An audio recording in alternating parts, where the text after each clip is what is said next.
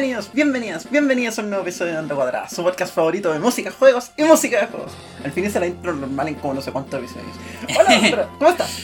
Bien, bien, aquí Pandora, Alejandra, Daniela, legalmente, por primera vez. Bien. Saludos a Aurora. Escucha, salieron esas cuestiones. Onda, yo estoy feliz en este momento. Esto va a ser felicidad pura este podcast. En verdad no sé de lo que va a hablar. O sea, en verdad sé de lo que vamos a hablar. No sé si nos va a dar para estar felices todo el rato, pero yo estoy feliz. Sí, yo igual, estaba como en shock en la tarde. Sí. Bueno, entre eso y un montón de cosas más que se entrarán en otro episodio. Ah, de veras. Sí, eso es spoilers. El spoiler, menos spoiler del universo. Todo el mundo que escucha esta cuestión sabe. No, pero siempre hay, hay auditores secretos. Sí, sí, Que, que no nos siguen en Twitter, a nosotros. Exacto. Solo a onda cuadrada, pero no a nosotros. Alguna vez escuché que siempre tenéis que suponer que cualquier episodio podía ser el primer episodio de alguien. Ah, sí, po. es como cuando Speedrun hay, po. Como que los mejores comentaristas de Speedrun son los que suponen que no están siendo vistos por la gente que sabe todos los trucos que hacen y ha visto las runs como un millón. No, pues siempre tenéis que suponer Sí. que hay alguien viéndote Que no cacha una. idea de lo que Claro. estáis haciendo. Y bueno, aquí vinimos a hablar hablando de Advance Wars. Sí, como que el centro, más centro de Advance Wars 2, pero igual vamos a hablar harto del 1 porque es inevitable, porque están Sí. muy muy relacionados. ¿Qué es Advance Wars 2? ¿Y por qué importa? Advance Wars 2 es uno de los primeros juegos de la miniserie Advance Wars dentro de la serie más grande Nintendo Wars. Que para que usted se haga una idea, data de la NES, tu versión en Sí. la Game Boy, pero nunca había salido de Japón. Sí, de hecho el Advance Wars 2 es el sexto de la franquicia Wars de Nintendo, Nintendo Wars. Y recién el primero que salió a- al occidente, digamos, fue Advance Wars 1 de la Game Boy Advance. Sí, en 2001. Y después fue seguido con el 2003 por Advance Wars 2. Ambos desarrollados por Intelligent System, la misma compañía que desarrollaba Fire Emblem. Sí, y algunos Super Metroid y varios Metroid de ese tipo, después del Super Metroid. Ah, ya. En adelante, así, no sé si el Zero Mission o eso, pero de ese tipo me refiero. Y otro más, varios Paper Mario. No todos, pero caleta. Lo más tarde lo que estuvieron metidos fue en el Condem Steam. Sí. Ese juego me da, me da penita. Así Sí, como- igual da pena. como, era tan buena idea, no sé por qué no lo infla. No sé si es malo o bueno, pero me da No, sí, que se hable poco de él. Sí, es que igual pasa, o sea, en este capítulo vamos a hablar harto de esto. El mismo Advance Wars es como una serie que Nintendo no la infló mucho. Onda, después de que. Yo le echo la culpa a Fire Emblem. Sí, obvio que sí. Pero No bueno, es que no haya interés por Advance Wars. no, sí hay, sí, es que sí. están concentrados en eso. Al menos Advance Wars no está tan olvidada. Onda aparece recurrentemente, no sé, en Smash. Claro, hay, Hay, hay un. trophies, Claro, sí. hay... Está bien. Claro, igual la última entrega, porque después de esto, ya Advance Wars 2, después está el Dual Strike para DS. Después, si no me equivoco, está el Days of Ruin. Y no sé si ese es el último. Creo que ese es el último. Sí. Y hay uno, por ahí pensarlo así como casi spin-off, el que salió para GameCube, el Ujú. Battalion Wars, porque no era como el mismo estilo, es más Ah, como, es como real time, Entiendo. ¿cachai? Entonces, como que harta gente lo pone un poco como a la, Como al costado, claro, de, de la franquicia. ¿De qué se trata esto? Por si usted no jugó Advance Wars, es un juego de estrategia por turno militar. Listo, usted tiene sus unidades, sus tanques, sus aviones, sus barcos, su unidad de infantería, las va moviendo por el campo de batalla hasta que elimine a su enemigo completamente o tome su, bueno, todas las mecánicas. Claro. No las vamos a entrar así en detalle. Y el juego como más cercano que tienen como famoso que se parece el Fire Emblem. Onda, si quieren pueden pensarlo, si es que han jugado Fire Emblem, como un Fire Emblem pero más moderno. Fire ¿En Emblem es como más mágico medieval, si queréis. Sí. En cambio el setting de Advance Wars es como es derechamente moderno, como dijo la Emma, tanques, aviones, eh, bazooka, ¿cachai? Ese tipo de cosas. Y como guerras eh, militares así entre países, más que entre reinos, ¿cachai? Exacto. Y bueno, la gran mecánica muy distinta es que la, todas las unidades son fungibles. Eso significa que tú podés matar unidades nomás, igual que en la guerra. Es súper Claro. real en ese sentido, En ¿cachai? general hay unidades Claro. con... creo que base. O sea, básicamente, en verdad lo que tenéis son funds. Es Sí. como plata. Sí, de por los hecho. presupuestos, Sí, por los los fondos de guerra. Claro. Y tenéis más plata mientras más ciudades captures. Exacto. ¿Cachai? Entonces hay una mecánica en el fondo de que tú no querés llegar y atacar derecho al enemigo porque el enemigo entre medio puede invadir tus ciudades y limitar tus fondos. Y a la vez no tiene más plata, se hacen poderosos. Y es- juego es muy choro por muchas cosas, por lo menos el Advance Wars 1, que es con el que yo tengo más cercanía. Número uno, eran los pocos juegos que yo conocía en Game Boy Advance que tenía multiplayer con una pura consola. Lo podía- como era un juego de estrategia por turno, Ah, podías claro. jugar así como Sí. entre cuatro amigos pasándose la consola. También tenía eh, multiplayer, de hecho, o por la GameCube, o por Link Cable. Tenía esto en editor de mapas. Sí, el editor es bien churi. Y todas esas cuestiones como que lo hacen un juego súper memorable. Yo no me lo terminé, creo que llegué como hasta las últimas misiones y se me hicieron muy difíciles. Pero le tengo mucho cariño. Pero igual eran esos juegos que no había tocado hace rato. Onda, consideré speedrunearlo cuando nos metimos para acá. Ya. En volar lo hago. ¿Pero el 1? Sí. Ya. ¿El Glitchet o.? No, ¿Por qué? No, el glitch, el glitch es un meme. Sí. Pero bueno, sí, yo es también. más meme que Ocarina of Time Universe. Sí, es terrible. Yo hace mucho tiempo, en- entre mis listas de posibles speedrun estaba el 2. Pero lo único malo es que no está tan desarrollado como ponte la speedrun del Fire Emblem. En donde hay como mucha, mucha manipulación. Entonces es más como habilidad. Sino que acá tenéis que tener cueva. Ah, Entonces. Claro, entonces hay mucho strat que es como grabar, ver si el enemigo hace tal cosa y si no lo hace, volverte. Y así. Uf. ¿Cachai? Como 10 veces. Entonces es una paja. En el 2 al menos, no sé en el 1. Voy a revisar que si la del 1, si la del 1 tiene manipulaciones cool, en volar me la aprendo. Estoy buscando nuevos speed games, así que Bien. Bueno, el Eternal siempre está abierto para... Amber lo está pensando. ¿De verdad? Sí. ¿Qué DLD? Yo, yo tengo caleta de tutoriales. Pero cuando tengamos una GameCube una Wii, si nos dan la capturadora Ah, ya. ya está lista. Ahí sigo jugando Metal Prime, ¿o ¿no? Como está mal de la muñeca, Ah, veras. pero ahora voy a hablar. Pero juega con hermano. Pero es que, que- ¿Juega con los peos? mira, ¿quién crees que soy? ¿Footpuff? ¿Te acuerdas cuando dijimos que teníamos que asumir que todo episodio era de alguien que no sabía quiénes éramos? Sí, una vez estábamos en un torneo de Smash y llegó una loca que era amiga de Axe, que es un loco como de los Smashers más poderosos del universo. Como quinto en el mundo, creo ahora, o cuarto. Y la loca jugaba Jigglypuff, tendinitis fuerte. tenía tendinitis fuerte y jugaba con los pies. Y usaba mitones. Sí. Claro, porque la talla era como, oye, hay una loca allá que juega con mitones. Y es como, ¿qué? No, no, pero en verdad juega con los pies. ¿Qué? ¿Ok? Yo escuché que le dio buena pelea al canon de Matias. Sí, no, sí. Tenía buena estrategia. Hacía mucho cross cancel. Pero con Puff como que el Crush Council no rinde así. No, no tanto, pero me refiero a si jugáis con los pies y no podéis como usar el R. Como que tenéis que usar todo lo que tengáis, no. Oye, ya, pero mira, sigamos hablando del juego de punto, man, yo creo. Yo creo que vamos con alguno de los títulos del principio. No, el de Sammy no me. Ya. Sí. Vamos con el tema, ¿sabes? Del soundtrack de las Advance Wars. Uno, que no busqué quién es el compositor. El compositor te lo digo al toque. Del 1, no del Sí, dos. del 1, si tengo todo. Perfecto. Lo prometo. Ya, Advance Wars 1 por Taichi Senda, Sammy's Theme.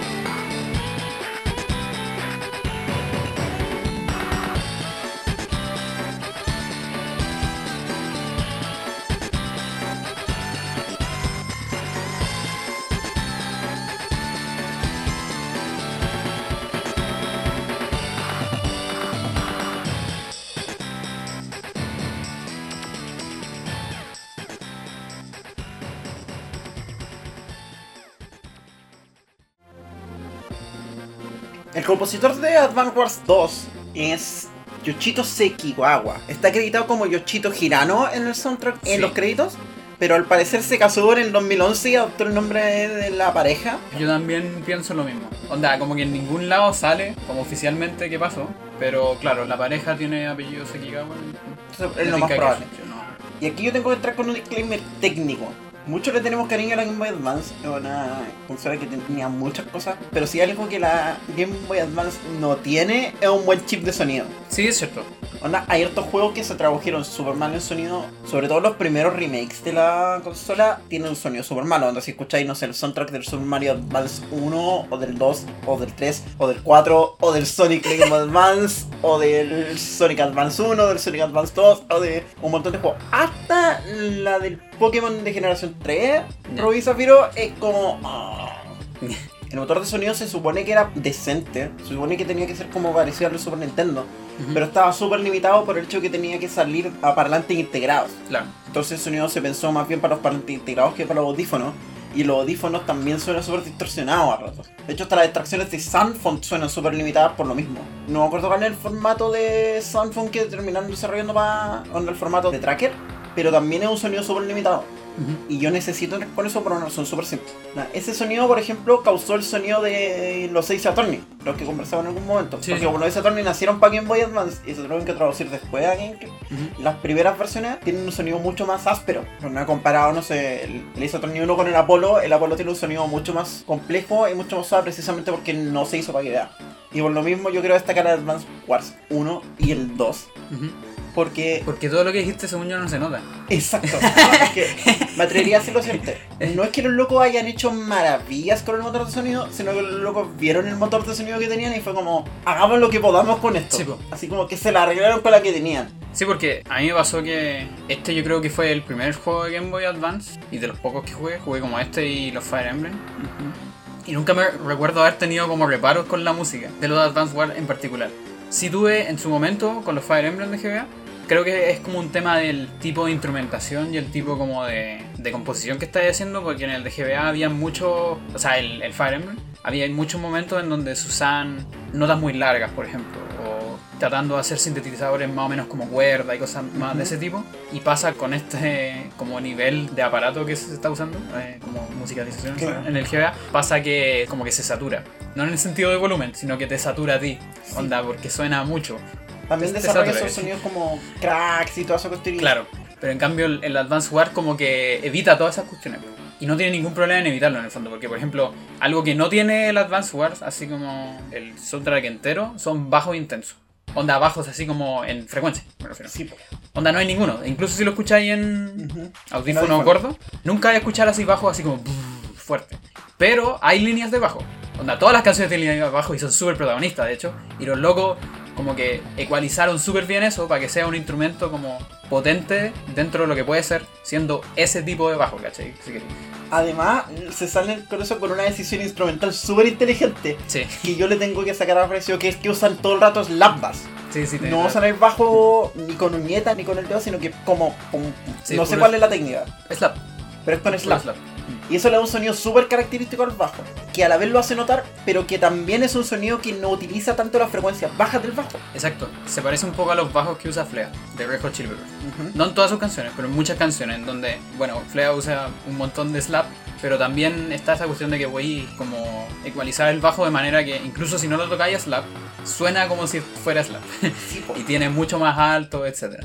Y está ese tema porque aprovecha mucho los medios, en el sentido de las frecuencias medias, más que las altas Claro. o las bajas. Y son las frecuencias altas, sobre todo en Game Boy Advance, Las que más son. las que molestan. Onda, Sí. por ejemplo, de nuevo el ejemplo de Pokémon Gen 3. Una de las cosas más molestas de Pokémon Gen 3 eh, son las trompetas. Y no es porque sea una mala idea, Sí. la musicalización con trompetas parece soundtrack. Es porque las trompetas necesitan el armónico de las altas y esa cuestión te termina molestando el rato. Claro. Y lo que hace Advance War, porque usa trompeta, no tanta, pero usa, es que la usa cortita. Sí, po. Entonces no alcanza a saturar. Por ejemplo, tenéis temas como el de Colin, uno de los comandantes, que tiene, está tapado en trompeta, pero son puras melodías, así como notas cortas en el fondo, ¿cachai? Nunca tenéis como una trompeta sostenida, que es como lo que más suele llegar a molestar. Hablando de eso, para que se entienda mejor el soundtrack, vamos a dejar un enlace completamente ilegal en el, La cagó. en el- la descripción de este, Sí, no está liberado. de este episodio. Como tantos soundtracks que hemos hablado. Qué pena. Por eso tenemos que hablar de soundtracks de indies, porque si lideran la música. Exactamente. Tengo tanto hype con lo que lideró Lina esta semana. ¿Qué? ¿Liberó cosas? Hicimos ese, tra- ese Es, que, es que yo no sigo a Lina así como. esa preview que tiró de que va a estar en un juego de ritmo así tipo de giro. Ah, ya, con un perfecto. recto celeste. Ya, y fueron como 16 segundos y fue como por la chucha. fue la pura intro. Mira, te odio. ¿Cumplía la mención aleatoria de Lina Rey en este episodio? Sí. Ay, Emma. El contexto de, de cómo se funciona el soundtrack de Advance Wars es que el juego está dividido en facciones. La Orange Star, la Blue Moon, no me acuerdo cuáles son los nombres. Son cuatro países, por así decirlo. Así podéis pensarlo como que el mundo está dividido en cuatro Claro. países y son básicamente continentes. Hay un continente nomás que es como América, que ¿cachai? está separado como Sí. un pedacito de tierra. Entonces está Orange Star, Orange Star, le voy a llamar así flight nomás, que son básicamente los gringos.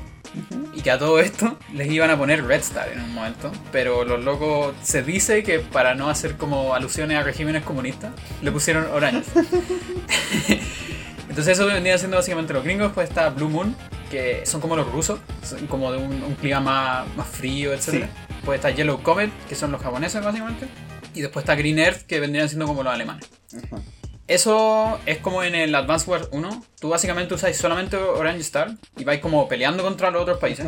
Y después al final llega un último como país, entre comillas, que es Black Hole, y peleáis contra ellos. Claro. En cambio, la estructura en el Advance Wars 2 es distinta, es como post eso, ¿cachai? Como que se supone que hubo muchas guerras entre los países, etc. Como para Advance Wars 2 se supone que vuelve Black Hole, así como una invasión, porque son como extraterrestres, Sí. básicamente. Y viene como una invasión súper brígida, entonces como que jugáis con cada país, como enfrentándose contra Black Hole. Exacto. Y veis como Black Hole trata de invadirlo a todos. Eventualmente al final como que los países se alían contra Black Hole, ¿cachai? Entiendo. es, como la mecánica. Adicionalmente, cada uno de estos países tiene comandantes. Sí. Donde cada comandante es básicamente el personaje jugable. Esos personajes tienen diferentes personalidades entre ellos y también tienen diferentes poderes que pueden utilizar durante los turnos. Y tienen diferentes especialidades. Por ejemplo, no sé, Max de Orange Star es terrible bruto con sus tanques y con su unidad de infantería, pero su unidad de artillería llega, no dispara a ninguna parte, No, son- súper pencas, claro. Otros, por ejemplo, se mueven súper bien en la nieve, pero les Claro. trae lluvia y se Claro, mueren. y lo vacante, por ejemplo, con el ejemplo de Max, es que además de lo que tú dijiste, el weón es un weón así como terrible musculoso, así. Está mamadísimo. Claro, es mamadísimo así. Y es como bruto de personalidad también. Y como al choque siempre, así como no planear tanto las cosas. Y su tema también es así. Y de hecho, esa es como una de las cosas más bacanas de, de la Dance War, es como muestra la personalidad de los comandantes, que son lo que tú usas ahí, o contra lo que tú peleáis, porque están los comandantes de Black Hole, los enemigos, solo con la música. Y esa weá es como muy característica del juego. Exacto.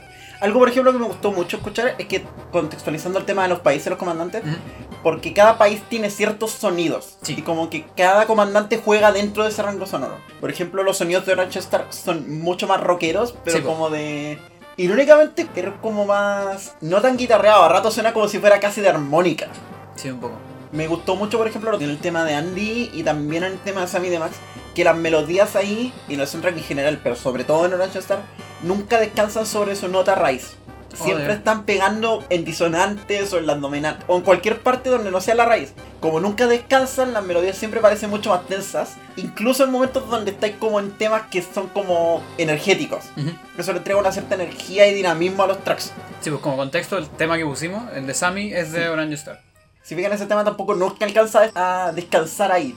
Y como los bajos tampoco nunca están muy quietos en la nota Claro. base, siempre están como en progresiones de acorde y las melodías que parecen muy simples están siempre bajo el background de progresiones complejas, que les entregan mucha energía. Así como en general, yo diría que el soundtrack, como fuera de los países, lo que vendría siendo como menúes, Ujú. etcétera, está más cercano a lo que es Orange Star. Sí. En general, así como musicalidad e instrumentación. Claro, son como los protagonistas. Sí, Al menos lo eran en el sí. Wars 1. Claro, onda, como que tú abrí el juego y sale Nell, que es como la, podríamos decirlo, como la comandante jefe de Orange Sí. Star, con la que tú no jugáis normalmente, pero a veces está como en, en misiones especiales o siempre está ahí como hablándote. Y ella es de Orange Star, que te- como huele a gringo. es gracioso porque este juego fue hecho en Japón. Es gracioso. Pero los japoneses. es como aprobación sabemos- cultural reversa. Claro, como que yo creo que todos sabemos con Kojima y cosas así que los japoneses están obsesionados con los gringos. En, Sí. en arte a veces. Y un tema súper cuático. Bueno, así como también el resto del mundo como que tiene también una obsesión así como con los samuráis y todas esas cosas así como endiosadas. también al mismo tiempo los japos tienen súper endiosados los western, por ejemplo, así a cagar. Se da como toda esa dinámica de como una cultura observa a otra, pues como Exacto. divertido. Ma- Pinches otacos. bueno, y para mostrar otra cultura, ¿queréis tirarte el tema de Colin? ¿Puedo tirarme el tema de? Ya, démosle. ¿Al tiro? Saltemos. Ya. Es que así pueden ver como el cambio de sonoridad entre Orange Star y Blue Moon. Ya, entonces del soundtrack de Advance Wars 2 por Yoshito Sekigawa, Conin's Team.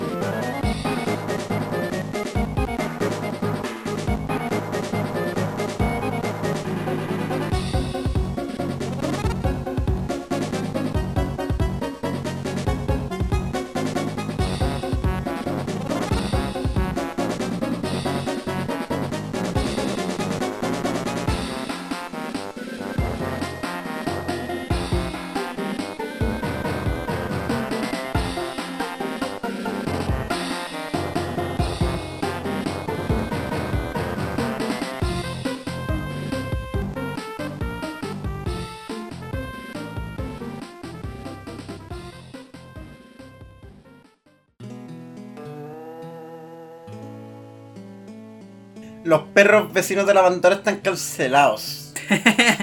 Siempre. El sonido de Blue Moon también es súper interesante porque son como los Balrogs de este juego.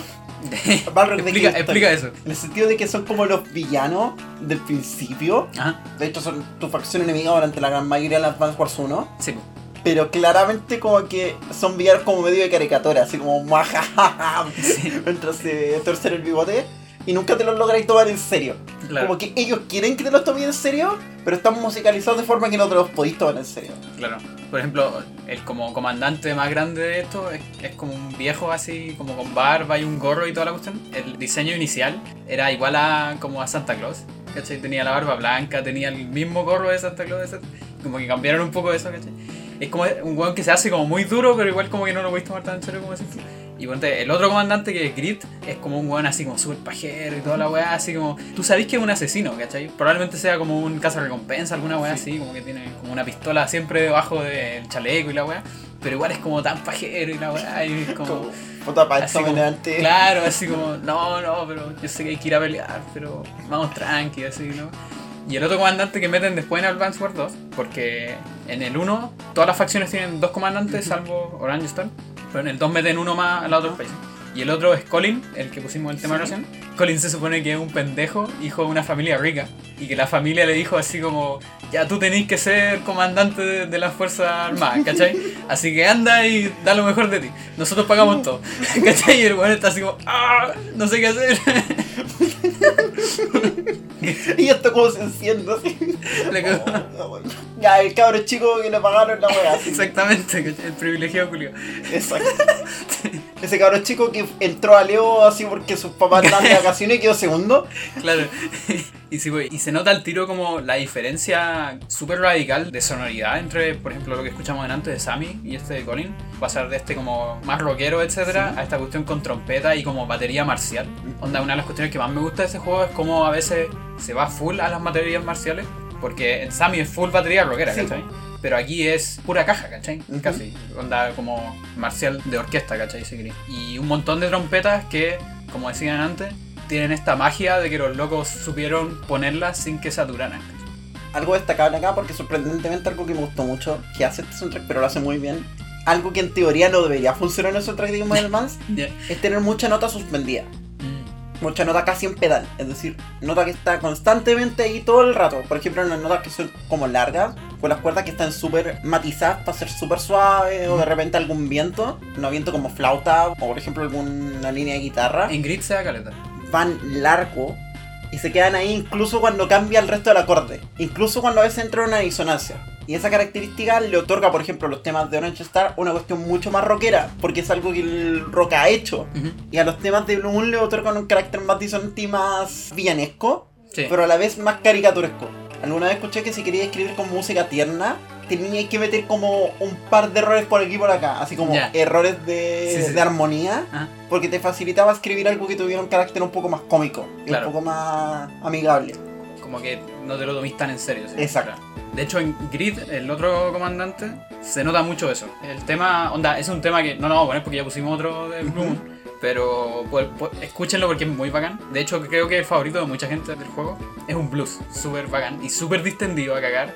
Y que tiene mucho esta weá que dice la Emma, que es que es como sloppy, si quería decirlo. Como, como que te imagináis así como un negro, así como con, con los lentes y la weá, así como tocando. Terrible relajado, así tirado en el sillón, así como haciendo los acordes como al, al lote, claro, y con la armónica puesta. Como de Crispo, ¿cachai? Y, y te da toda esa cuestión. Y de nuevo es súper interesante cómo mezclan esos dos aspectos sonoros y lo utilizan para darles personalidades diferentes a cada uno de estos lados. Claro. Y de nuevo, es maravilloso porque se extiende y no son los únicos. Sí, Yo po, quiero hablar sí, de po, Yellow Comet.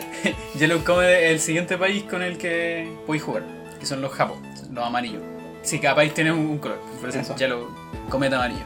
Y los japos tienen, tenéis toda la cuestión de los japos, si quería, así como que Kanbei, que vendría siendo como el comandante en jefe de ellos, también tiene como mucha sonoridad como China incluso, por así decirlo. Sí, es como, Sí. yo tengo en mi nota, no se puede ser más oriental que esto. Sí, la cagó, así como brígido. así.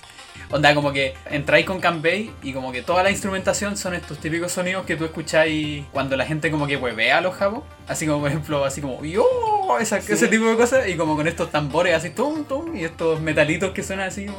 Todas esas weas están en el tema de Kanbei, ¿cachai? Y sabe hacerlo. Y, y todas estas cuerdas que son como muy japos, por así decirlo. Que se tienen- acuerdas que hemos hablado que tienen como ese sonido más resonante de cuerda Claro. más, más que una guitarra convencional? Sí. Y que ahora sería bacán que me acordara el nombre. Exacto. Algo que me llama la atención y que quiero mencionar que está como el Yellow Comet Team, porque además de tener un tema, cada uno de los comandantes como que existe un tema que representa como al país en general. Ah, sí, po. Y algo que me llamó mucho la atención de Yellow Comet y que lo quiero consultar contigo, es que el tema de Yellow Comet me pareció mucho más impenetrable que otros. Onda, por ejemplo, cuando escucháis el tema de Star son claramente como los héroes. Ya sé. Cuando escucháis el tema de Blue Moon son claramente los villanos. Pero el de Yellow Comet no me dio ni la sensación ni para un lado ni para el otro. Sí, es que son los más amarillos del juego. Estaba esperando hacer ese chiste, ¿verdad? No, no, pero en serio. No, no, pero a mí lo que más me da es, es mucho como un tema como de seriedad, por así decirlo. Como que es muy, es muy solemne. Puta, así tú veis Kanbei, por ejemplo, Kanbei que es el, el comandante principal, es como una especie de samurái, ¿cachai? Tiene como una parada así súper Sí. como recta y con las manos en la espada y weón. Otro de los comandantes se llama Sensei y vendría siendo como el Sensei de Kanbei. Es como una talla ahí entre medio, pero se supone que es el Sensei. Y la hija, por ejemplo, que es la otra comandante, la hija de Kanbei, Sonja, es como súper, súper compuesta, así a cagar. ¿cachai? Es como una estudiante y toda la weá, Sí. pero es como una genio que se recibió en todas sus cuestiones y pudo ser comandante al toque, ¿cachai? Ya.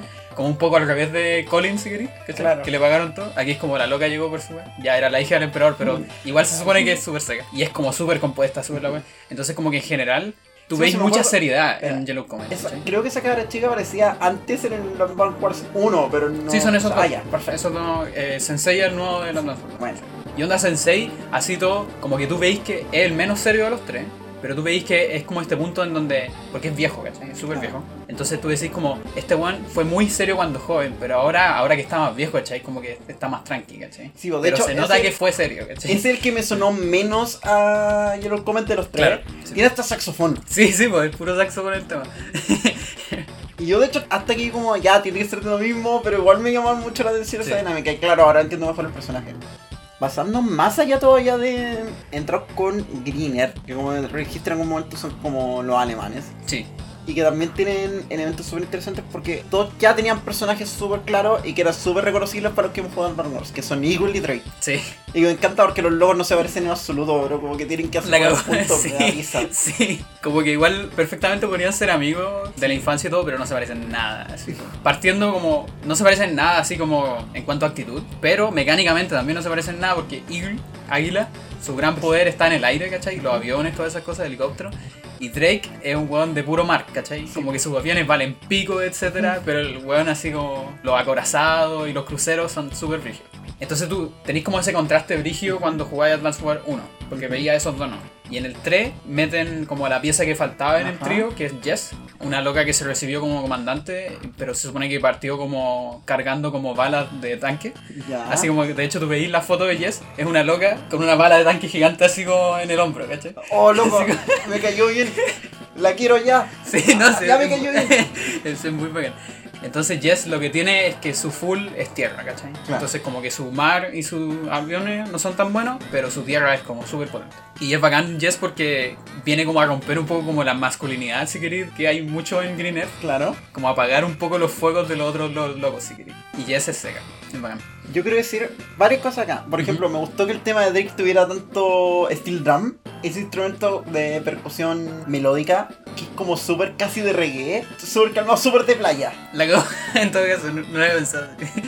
Y también quiero decir que el tema de Yes le hacía un par de cambios y lo metió en un Metroid Prime y nadie se da cuenta. De más. Es que me sonó muy a Metroid Prime, anda, tiene una entrada que me recordó mucho parte de Fendrana.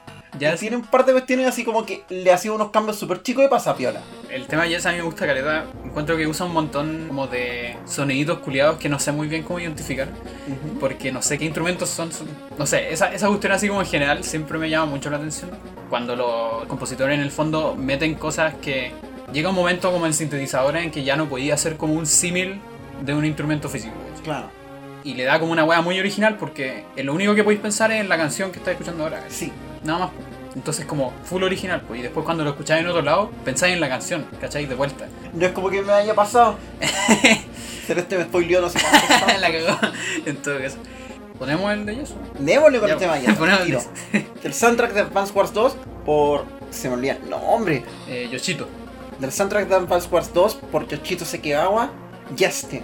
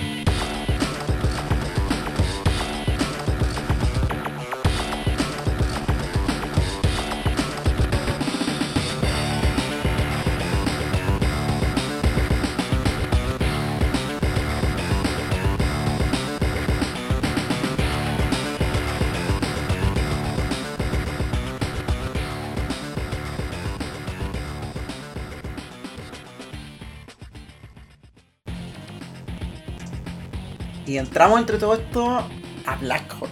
Sí. Y una cosa con la que entramos y con la que venimos saliendo de ellas son los sonidos de DJ.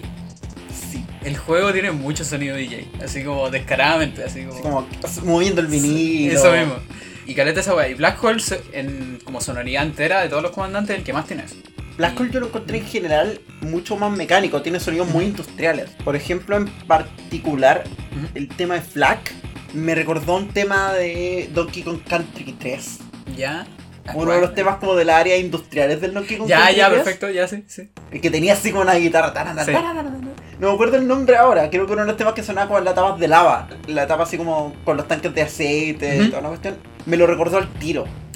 Es que ese mismo sonido como industrial, como más pesado. Como que de repente se asoma la guitarra con un solo loco, pero en verdad todo el rato está como ese sonido más pesado de cuerdas, de las percusiones pegando así como con unos sonidos como que le estuvieran pegando unos tubos. Sí, sí. Que era una cuestión que también habíamos destacado cuando hablamos del 2 y el 3, en particular de los Kong. Sí, pues y de hecho, Flag es el primer comandante de Black Hole. Y en general lo que pasa es que cuando estáis con los distintos países, lo que hizo Black Hole es que asignó un comandante a invadir cada país. ¿cachai? Igual de vez en cuando veis otro comandante porque es como que lo está ayudando en una misión Claro. en particular. Pero siempre hay como uno en particular que es el como más en contra. Y en Orange Star es Flag. Entonces Flag es el primer contrincante de Black Hole que tú veis. Entonces como llegar al tiro con esa weá, tú cachai, al tiro que Black Hole es como esta fuerza así como, como imparable que viene, cachai, y, y viene a invadir toda y a destruir y toda la weá, como con toda la energía. Y Flag se parece un poco como físicamente a Max y tiene como un poco esta personalidad así como de avasallar con todo, sin pensar mucho también. Claro. ¿cachai? Que contrasta mucho con la siguiente comandante, que es Latch. El tema es como un poco lo contrario. ¿Te acordás del tema Latch? Sí. Es como casi hueveo, así, es muy Es extraño. mucho ese- menos Me oscuro. encanta, es súper juguetón, por así decirlo. Sí. Y tiene todo el sentido porque Latch es una loca. Por ejemplo, si antes teníamos a Sonja, que Sonja es esta chiquilla así como estudiante compuesta que sacó Sí. todas las notas y toda la wea, genio y toda la wea. Ya, Latch también es una genio, pero este tipo de genio que es como, ah, me importa un pico todo. Yo sé que soy seca, ¿para qué me vas a sacar buenas notas? Toda la wea. Sí. Y es como genio a cagar, pero le encanta la destrucción y toda esta weá y como jugar con todo. Por ejemplo, hay una misión en Blue Moon en donde la loca como que llega a la ciudad natal de Olaf y como que la desordena entera. Como que la reconstruye en otra weá. Y Olaf está así como, qué chucha, así como, ¿por qué no la destruiste nomás? Y como, ¿qué le hiciste a mi ciudad? Así como, qué weá. Destruirlo habría sido más fácil. Claro, así como enferma. Y es como, no, pero es que si no es muy fome, ¿por qué lo voy a destruir? No, como, qué aburrido. Es un agente del caos. La cagó. Que es como mi personaje favorito del juego. Es como muy... Ahora tengo ganas de jugarlo. Sí. Aparte que el diseño de, de Latch es muy bacán. Tiene como una. ¿Cómo se llama? Una chaqueta larga, ¿cachai? Con las manos en los bolsillos, ¿cachai? Onda, Grit es el único otro que tiene las manos en los Sí. bolsillos en el juego. El pelo así parado entero, ¿cachai? Como... Oh, buena. Necesito ver eso. ¿Qué otro comandante ahí? Después está Ader, que Ader es básicamente una serpiente. Entre una serpiente y una. ¿cachai? Y Ader es el que invade Yellow Comet. Latch es la que invade Blue Moon. Su poder es como que sus unidades lleguen más lejos. Es básicamente como una serpiente, ¿cachai? Como que se desliza, por así Claro. Y Ader es como este tipo de weón que siempre ataca por la espalda. Como que el weón... Lo que contrasta muy bien con el honor japonés. Exactamente, ¿cachai? Entonces, weón, se da muy muy bien en esa wea, ¿cachai? Yellow Comet siendo como toda esta wea solemne, samurai y toda la wea. Como que hay una misión en donde el loco les dice, oye, quiero firmar un tratado de paz. Y los locos dicen, puta, ya, así como que igual como que nos sirve y toda la wea. Y Sensei está siempre así como, no, no, weón, no le crean ni la wea. Y después, ya, pues como que van a firmar el tratado y el weón como que saca un ejército culiado entero por atrás cuando los otros ya no tienen ninguna fuerza porque iban a la paz, ¿cachai? Claro. Es una rata culiada. Es una rata. Claro, y de nuevo está haciendo como ese contraste permanente, Sí, po. entre por ejemplo la seriedad de los locos que quieren que los tomen en serio de Blue Moon, contra este loco que no, solo quiere ver el mundo arder. O de nuevo está en contraste entre el honor japonés y una rata que te va a atacar por la espalda en cualquier momento. Luego. Entonces quedo con la duda de cómo funciona Hawk.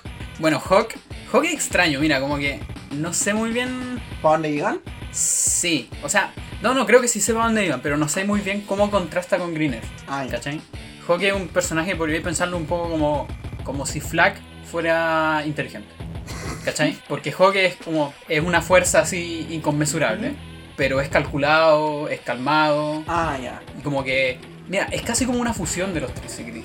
¿Cachai? Como que el weón puede atacar por la espalda cuando le conviene. O por el frente cuando no necesita atacar por la espalda. No le importa dejar la cagada, ¿cachai? es una fuerza de la naturaleza. Sí. Bueno, ¿cómo lo hiciste? Su poder se llama Black Storm y hace que como que le afecta a todas las unidades de la pantalla, les llega como una tormenta. ¿Cómo lo hiciste? ¿Cómo lo subiste? Emma lo hizo una vez. Aprendí de ti. Aprendí de ti. Hay un nuevo cuadro en el bingo. Claro. No cuadro en el Es, es muy raro, pero se, se da. Oye, así, no solo el meme de Lina Rimbi, una. Casi la bandera se ahogue. Pero sí, creo que eso es lo que mejor lo describe, como una fuerza natural. Sí, pues, si lo pensáis de nuevo, entonces el contraste con Green Earth. Claro. Green Earth es todo sobre el movimiento como elemental, en el sentido de el aire, el agua, Claro. la tierra. Y de repente se enfuerzan con una fuerza de la naturaleza que es imparable y que es poderosa, pero que juega sus propios caprichos porque no tienen cómo controlarla ni predecirla. Bueno, después de todos estos años, por fin entiendo el arco de Greener. Nunca me había caído la teja. Yo estaba medio choviendo, pero. Es eso, de verdad que es eso. Puta, yo quiero poner el tema Hawk porque encuentro que de todos los temas, puta, después viene Storm, que es el máximo, máximo comandante de Black Hole. El que Eh, salía en la Mark Wars 1. Sí, que es como el único que salía. Pero Storm tiene un contraste con Hawk en el sentido de que Storm es un malo malo, pero podrían pensarlo un poco como Don Pablo. ¿Ese era el, el malo No, como divertido? No, no, Ah, el, no, el sí. divertido. Ya, pues. Sí. Así es Storm, ¿cachai? Onda, es un weón que va a destruir el planeta, Ajá. pero igual como que tú le veis como una pizca así como de, de no tan brígido, o como de no tan brígido actitud, si queréis, ¿cachai? Ah, ya. A lo mejor brígido poder, pero no tan brígido. Ok. Hawk, en cambio, es brígido. Así que, de Advance War 2. Eh, Por Yoshito. sí, Yoshi- no, acuerdo. Yoshito Seka Saki. Yoshito Sekigawa. Eso. Del soundtrack de Advance Wars 2 por Yoshito Sekigawa. Hawks Team.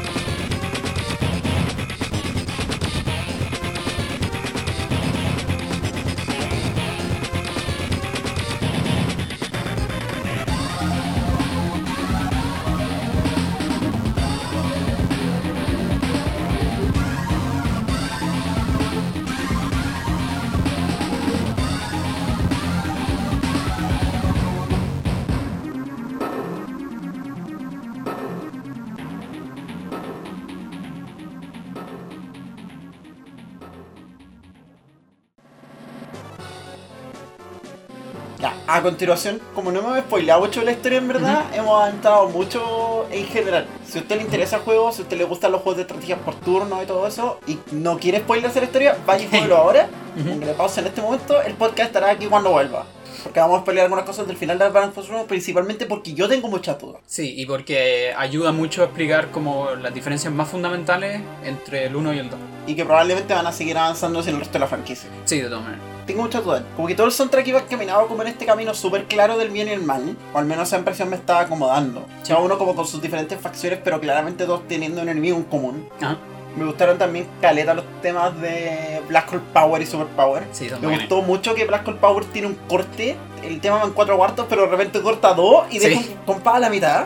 Y que de Super Power, que me imagino que es una mecánica adicional. Sí, onda, en el 1 tenéis el power, Sí. etcétera. Aquí podéis como cargar una segunda barra de estrella, Ajá. esperar un poco más si queréis, Sí. y hacer un super power. Y claro, es como el Power pero en alegro. La Y tiene ese como progresión cromática ascendente que le hemos mencionado hartas veces en Ujú. este. Cuestión que le trae una tensión así, pero terrible. Anda, esto que se te viene acá, se te viene y. claro, y que no deja de crecer en Claro. Pero lo que me llamó mucho la atención es lo que empezó a pasar en To The Last Stage. Porque To The Last Stage, tú esperáis que sea como el momento heroico, esperáis que sea como el momento en el que se terminó esto. Y ya, puede ser tenso o puede ser victorioso. Pero claramente de aquí va a haber un vencedor, un ganador. Claro. Y a mí lo que me dio la impresión fue lo contrario. Aquí no va a ganar nadie. Entonces, no sé qué pasa ahí. Porque sé que entre eso y Black Hole Coming, que también está como anticipando este momento, así como el día de, si queréis. Sí, sí. Así se llama la penúltima emisión, si no me equivoco. Y de repente entra Battle Success y. ¿Qué hueá pasó? Sí, mira, primero que todo, esos temas están desordenados. Onda, no suenan como seguidos. Ah, etcétera. Battle Success suena al final de cada misión. Ah, ya. ¿ya? Black Hole Coming, si no me equivoco, es el que suena como de fondo, como el Black Hole Theme, si queréis. Ya. Como por ejemplo está el Orange Star Theme, Sí. todo eso. Suena cada vez que tú veías así como Black Hole, así como llegando a la escena y como diciendo qué cagada se dejó. Claro. En cualquier misión. Es el, el otro que había hablado, ¿cuál era el otro? To The Last Stage. Ya, To The Last Stage. Ese aparece ya al final, en la última misión. Y es cuando ya como que cada país logra sacar a Black Hole de su continente y lo arrinconan como en, en una isla que está, ¿cachai? Y ahí ya es cuando vaya a pelear Stern, como el gran comandante de Black Hole. Aquí siempre pareció como medio robot. Sí, es como una especie de, robot. Como que en verdad nunca sabéis qué es. Tú lo único que sabéis un poco de Black Hole es que son como extraterrestres. Que llegaron así como de... Nadie sabe de dónde, ¿cachai? Onda como que Stern puede ser perfectamente un robot o como un extraterrestre o alguien así tipo Darth Vader. De hecho Ah. tiene mucho esa cara. Ya, sí, no, no lo había ¿Cachai? pensado. Como un weón que tiene como una wea encima, ¿cachai? Sí. Una armadura, etc. Y de hecho le queda como bien ese papel. Y la wea es que está en este lugar en donde es como el día final, ¿cachai? Como el enfrentamiento final y toda la wea. Y es el origen de todos los males. ¿Sí? Tú me decías fuera de cámara de que el Battle Success no se siente muy a ganar o como No. muy a victoria como heroic y toda la wea. Y yo siento que eso lo que más tiene o lo que más dice del juego, contrastado al tiro, por ejemplo, con el Fire Emblem, que tiene mucho de esto de heroico y toda la wea.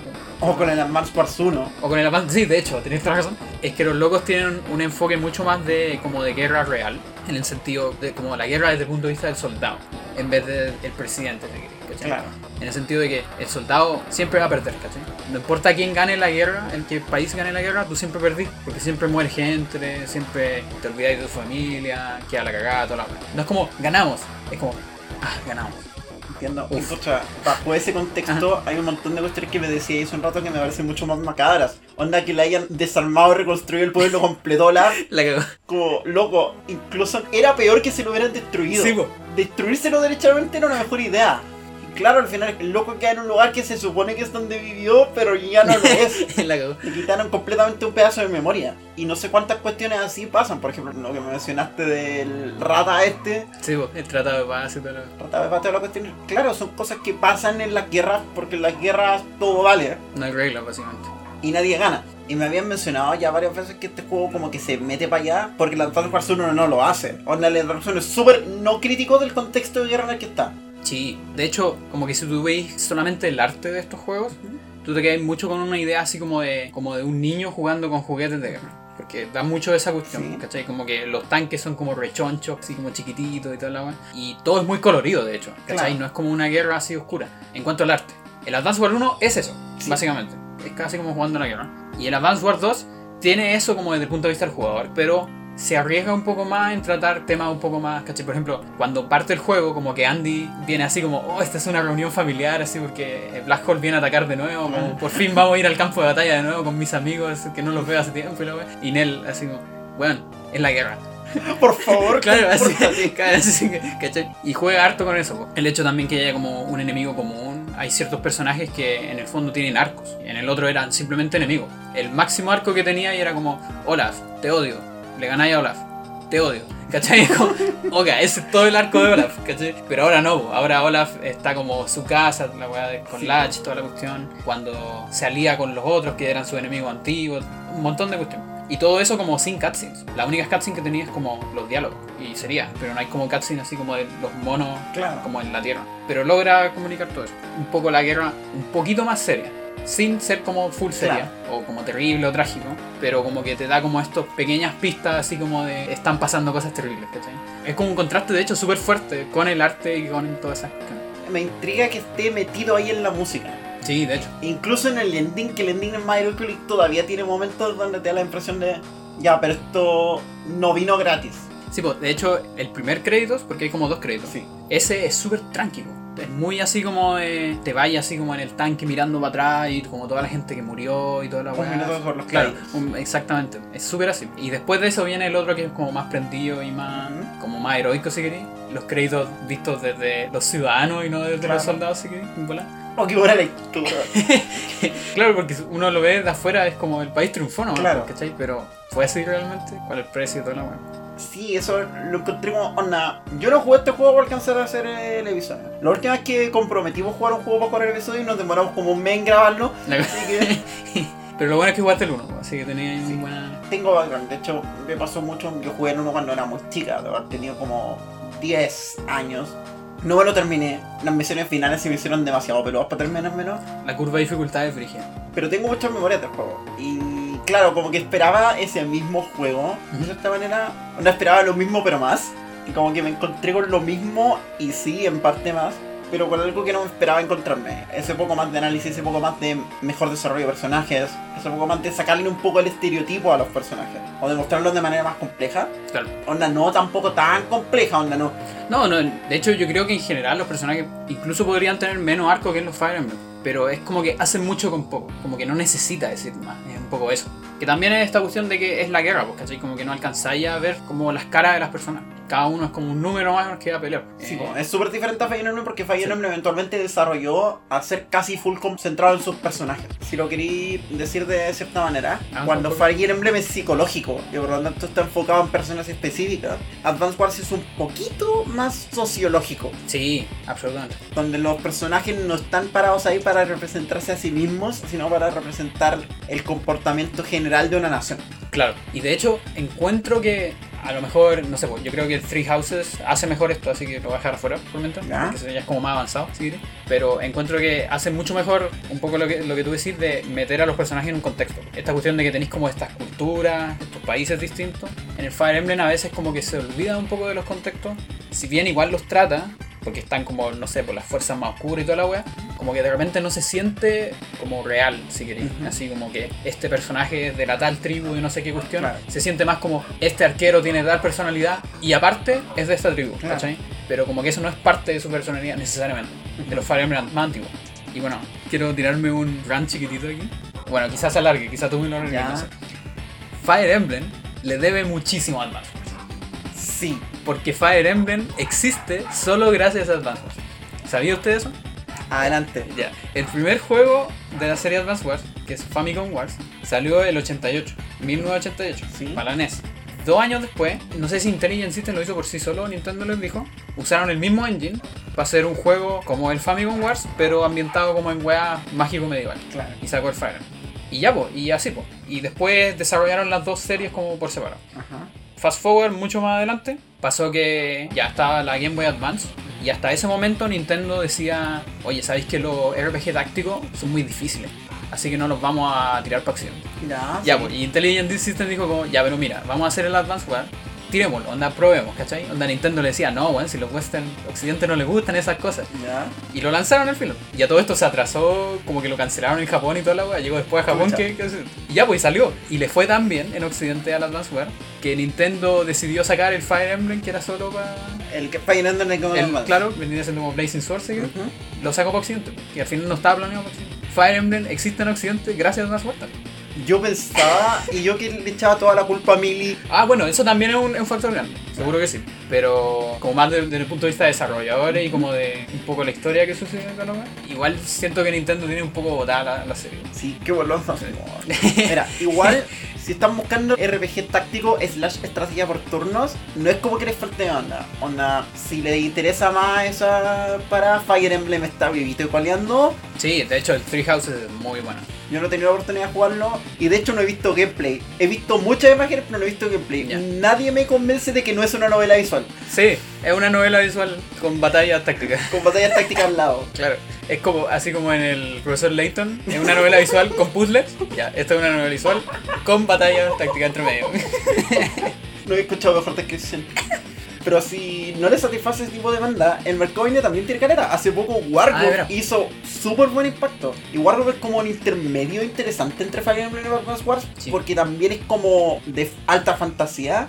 Pero es como alta fantasía súper no seria, así como Claro. súper que no se toma en serio a sí misma. Onda igual como que tiene cierto stick, pero está como más relajado, tiene más comedia. Claro. Y también tiene un editor de misiones súper bueno, el juego recibió hace poco una actualización, entonces como que hay harto ahí. Y mecánicamente se parece más al Advance Wars. Sí, pues mecánicamente está mucho más basado en Advance Sí. Wars, como que tu unidades son fungibles, Claro, como que no importa nada. Y en RPG táctico hay caleta, incluyendo la colaboración de la persona presente en este episodio. Se me había olvidado, yo no lo iba a hacer. No, no, pero miren, hace poco liberamos una demo. Llevo varios años trabajando en, en un juego que se llama Dream Anesthesia. Y hace poco terminamos la primera demo oficial, si queréis, porque antes había como un prototipo. ¿sí? Y está libre. Está en itch.io. En bola le podemos compartir el, ahí mismo. cuando- descripción. el- claro, en la descripción. Porque es gratis, pero aceptamos donaciones, por favor. Siempre se agradece mucho. Pero lo más importante es que si pueden, jueguenlo si quieren, etc. La gracia de Dream Anesthesia es que es un RPG táctico. Tiene esto mismo que hablamos mecánicamente. Pero aspira a jugar directamente como con la narrativa y la como psicología de los personajes. Entonces como por ahí pensarlo como quizá un- en el Fire Emblem se concentran más como en la personalidad y las relaciones entre ellos. Aquí se concentran más en los problemas psicológicos de cada persona. Perfecto. Si quieren probarlo, sería bacán. Yo voy a seguir trabajando en el juego completo. Así que eso. Eso, échenle un vistazo. Esta chiquilla es seca, todos lo sabemos.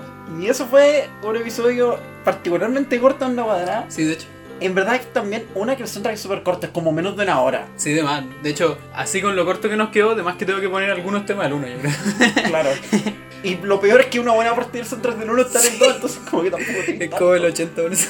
Vaya a tener que terminar poniendo así soundtrack de las Advance Wars de DS. Claro.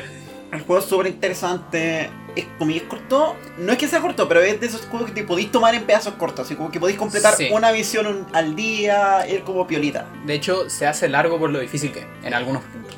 Hay misiones que se te hacen muy largas, pero en general es lo que tú decís. Es de sesiones corto, pero entero puede ser más largo. Así que si les interesa ese tipo de gameplay, échenle un- una mirada a cualquiera de todas las Advance 1 o las Advance Wars recomendados. Yo voy a jugar a las Advance Wars 2 probablemente. Ujú. Jueguenlo en su emulador favorito, no se complique. De hecho, yo diría que el 2 es un juego por sí solo. De hecho, yo le diría que jueguen solo el 2.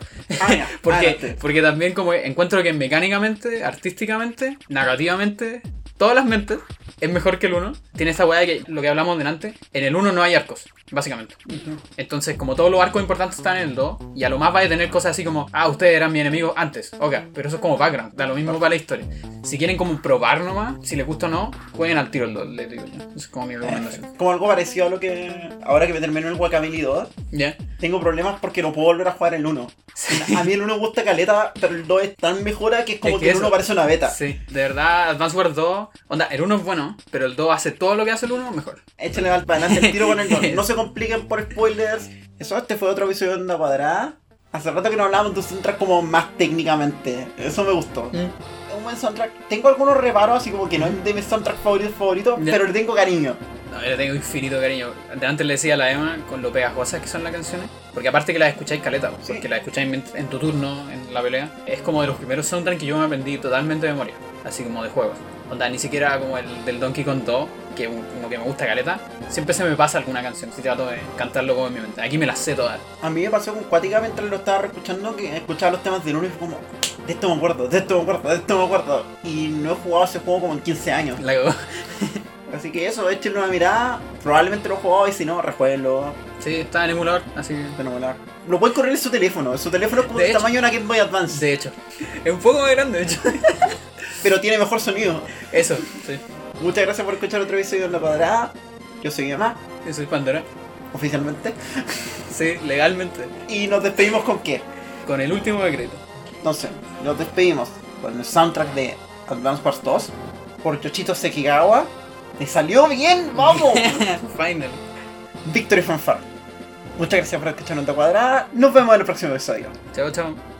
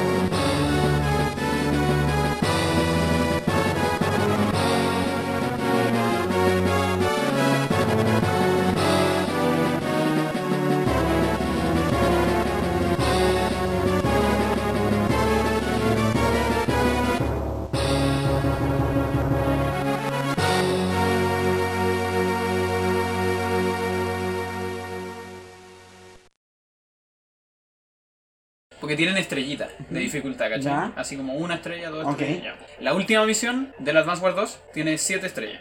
¿Ya? En una escala de cuántas.